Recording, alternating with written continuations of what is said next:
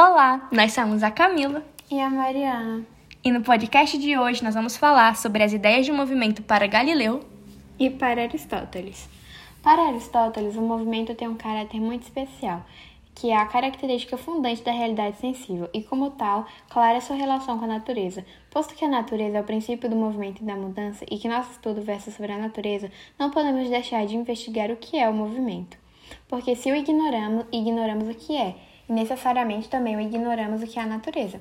Para Aristóteles, o movimento se dá segundo a quantidade, o aumento e diminuição que se aplica aos seres vivos, que, por exemplo, possuem a estatura a atingir, segundo a qualidade, ou seja, a alteração aplica-se principalmente às qualidades sensíveis, indo de um contrário a outro, e segundo o lugar, assim, o movimento perceptível por nossos sentidos, o transporte, o qual pode ser da direita para a esquerda, da frente para trás ou de cima para baixo.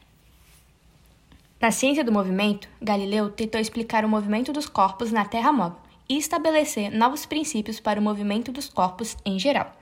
Em seu trabalho de modo do movimento, discute como causas os supostos atributos do movimento, como e por que o movimento natural cadente é mais rápido no final que no começo, enquanto o movimento violento acessional é mais rápido no início. O argumento usado é que no mesmo meio todos os objetos caem à mesma velocidade, e em sua obra de mecanice, da mecânica, essencial que um plano horizontal sem atrito, um corpo conservaria seu movimento indefinitivamente. Surge aqui como as primeiras ideias sobre a futura lei da inércia, a famosa primeira lei de Newton. Existem histórias, não comprovadas, de que Galileu realizou experimentos que consistiam em deixar objetos cair de lugares altos.